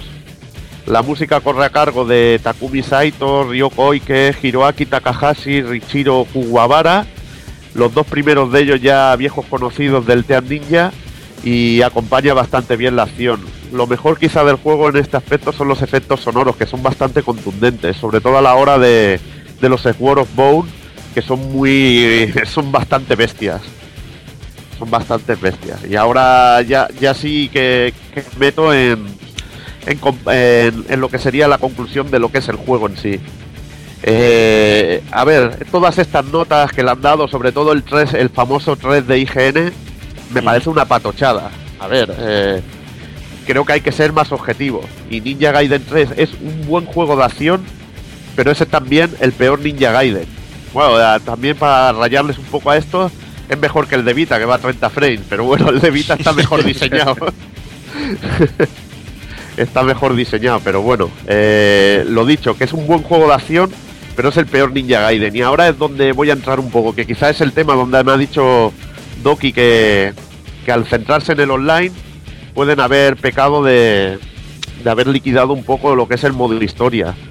Porque el juego, eh, en comparación de diseño, veríamos que Ninja Gaiden 1 era una pasada, porque era como un mundo que tú podías ir por donde quisieras, podías retornar por otra parte, era más tenía un componente aventura más potente, el que tenía el componente aventura más potente de todos los Ninja Gaiden. Y Ninja Gaiden 2 se centraba en el combate con una variedad de armas brutal y tenía algo de exploración ya más mínimo, pero todo el arsenal de armas que tenía el juego era una auténtica pasada. Y en este caso, en Ninja Gaiden 3, nos vamos a encontrar con una espada que la verdad se queda corto y hace que el juego sea repetitivo. Porque eh, la verdad, eh, que te venga por DLC las armas para dar variedad al juego es un poco bajón.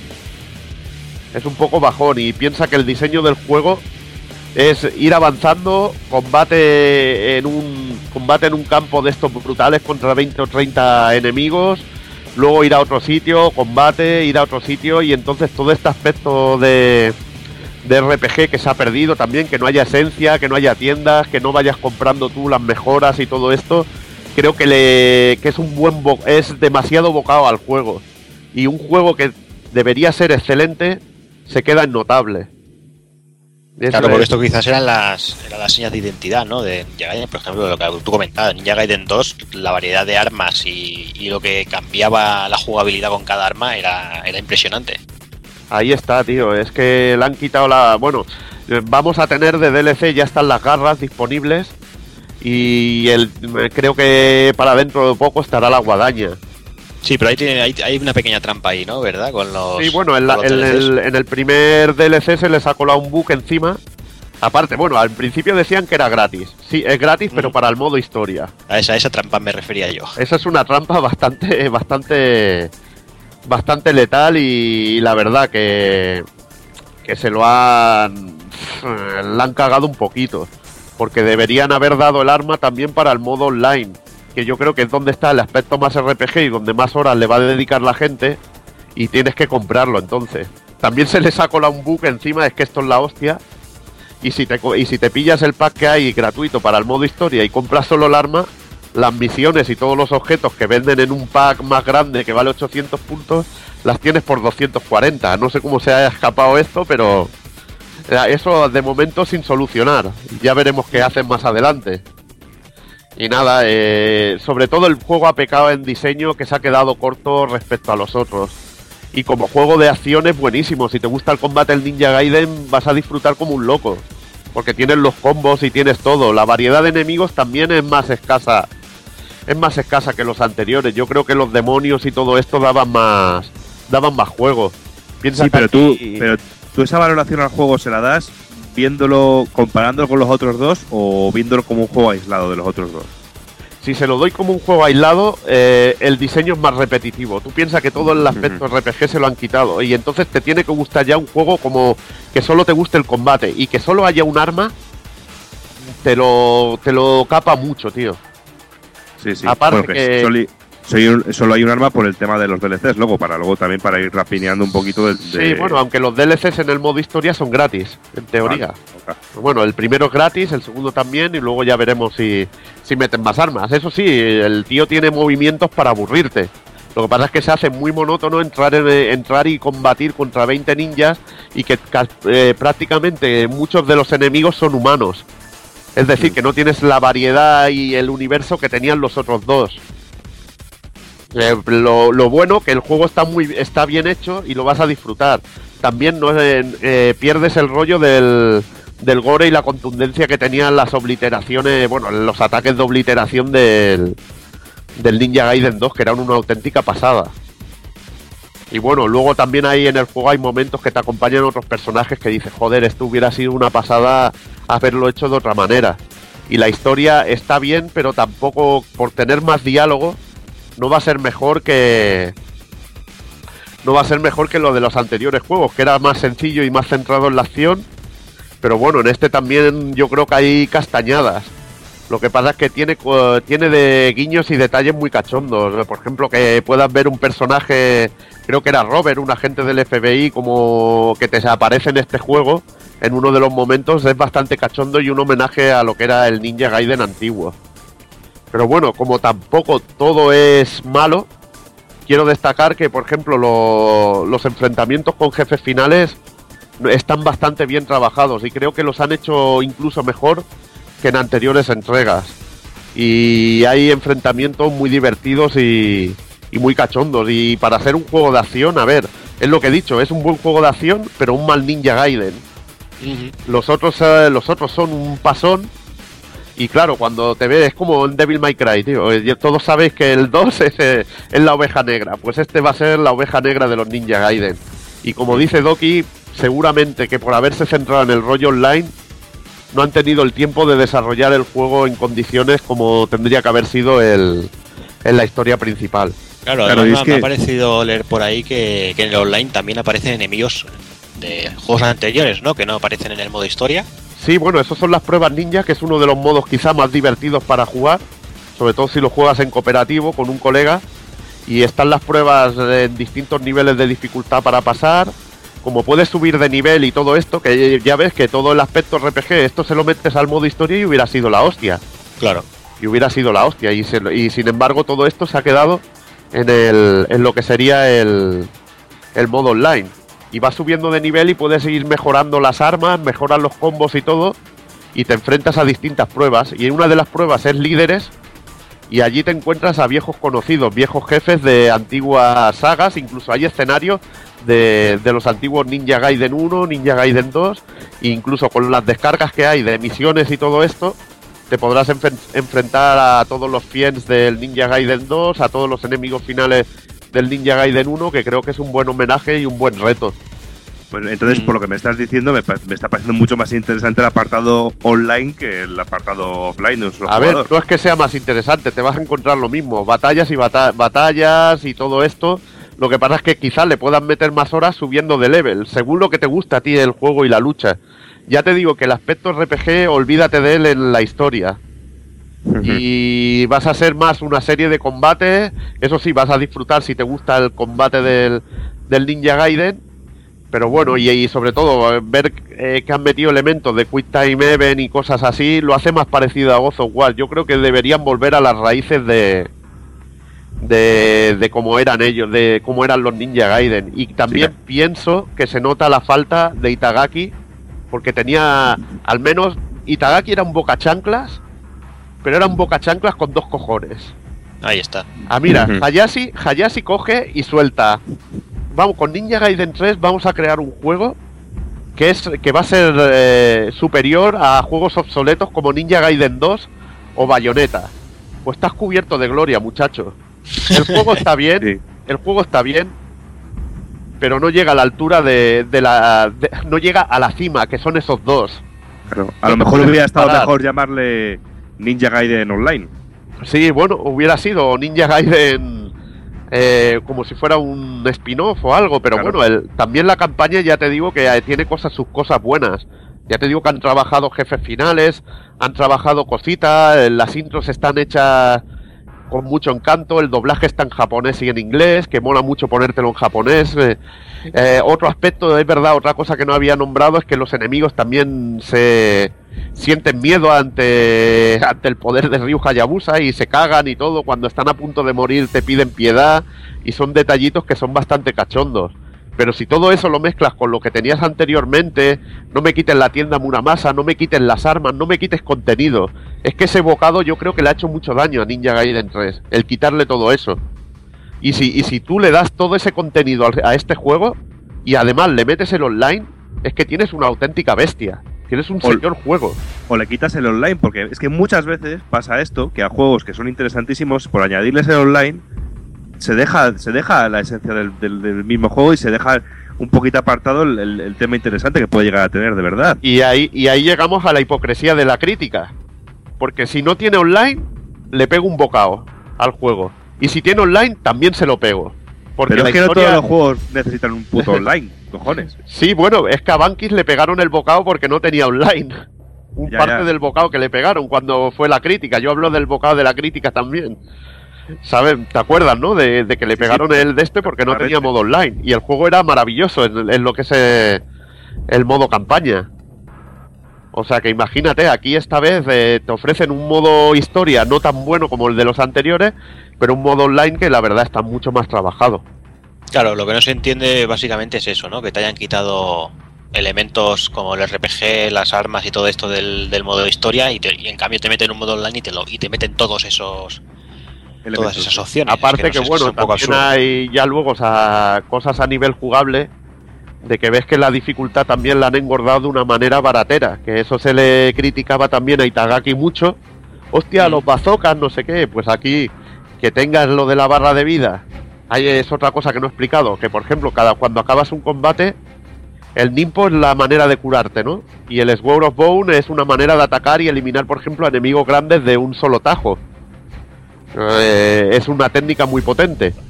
Pues en este caso, cada vez que acaba un combate, te vacían la magia, te llenan de vida. Si tienes la barra llena, te llenan un poquito más de vida, pero te dejan vacío. Y normalmente te lo hacen los cabrones antes de un combate chunguillo. Ya. Y luego que también la IA de los enemigos es con- también más parecida a la del Sigma que a la del Ninja Gaiden 2, que te están haciendo cuando sobre todo los niveles de dificultad más altos son infernales porque los enemigos te hacen llaves como locos, tío, te están todo el rato haciendo haciendo llaves, que es como si jugáramos al Street Fighter con quien tú ya sabes, tío. Una Sí, sí, polla sí, que sí, tenemos. que te daría llaves hasta que, que te aburrirías, tío. Ujú. Bueno, Entonces, y- imagínate. Sí, sí. Y como conclusión final, eh, sé que hablo, creo, por Doki, por mí y por mucha gente que estará escuchando esto. Si somos fans de Ninja Gaiden, Si eres fan, ¿hay que comprarlo o no hay que comprarlo? si eres fan vas a acabar hasta vas a acabar cabreado. Porque te esperabas una cosa muy bestia. Y, y si te lo miras como fan fan, es que acabarás cabreado. Tienes que mirarlo como un juego de acción. Y si lo miras como un juego de acción, eh, lo vas a disfrutar. Y Nos también, olvidamos que es un Ninja Gaiden. Sí, y también olvídalo un poco porque si no te va a dar rabia de, de pensar todo el contenido que tenías en el Ninja Gaiden 2. Pero también te pierdes un buen juego porque está es- el juego está bien hecho, funciona, es lo que te digo, funciona a 60 frames. Poco juego, además, eh, estamos hartos de jugar, es lo que decimos muchas veces, sobre todo entre nosotros. Estamos hartos de jugar al mismo tipo de juego y para uno que sale de Hack and Slash que está medio bien, tío, yo creo que, aunque sea, si no te lo quieres comprar al precio completo, píllatelo más, de, más baratico y disfrútalo porque es un, un juego divertido, es distinto, es diferente. Bueno, yo creo que, que ha quedado bastante claro. No sé si Doki quiere añadir alguna cosa. No, me ha quedado bastante claro. Pues nada, yo creo que eso, que el que quiera ya sabe lo que lo que ha, co- lo que ha dicho el amigo Evil, que vea los pros y los contras, que lo ponga en una balanza y que, bueno, que en principio que cada uno es libre de hacer lo que sea, que el 3S ha sido por ir de fuckers, por liarla un poquito y se ve que tenían el mes subido subido de tono y nada, eh, yo creo que, que acabará cayendo tarde o temprano.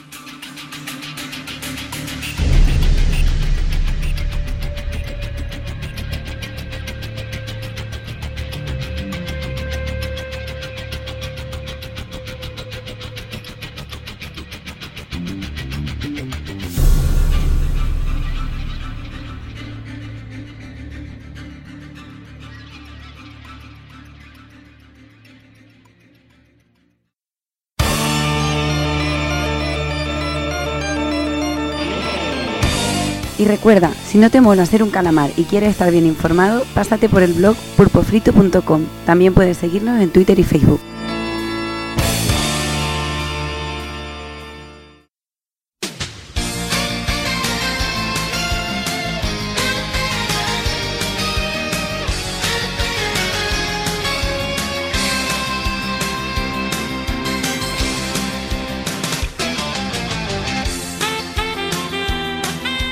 Y aunque parezca mentira, hasta aquí hemos llegado. Me parece ser que por primera vez bajamos las dos horitas y a ver si, si podemos mantener el nivel. Pues nada, Doki, ¿cómo, cómo ha ido? Pues muy bien, aquí muy contentos, muy interesante es el debatillo que hemos tenido sobre la próxima generación y si llega o no llega y si estamos contentos porque llegue. Y sobre todo también muy contento porque hemos hecho un programa sin clipping y eso me parece estupendo. Sí, sí, sí, totalmente. Pues nada, nos vemos en el, en el próximo programilla.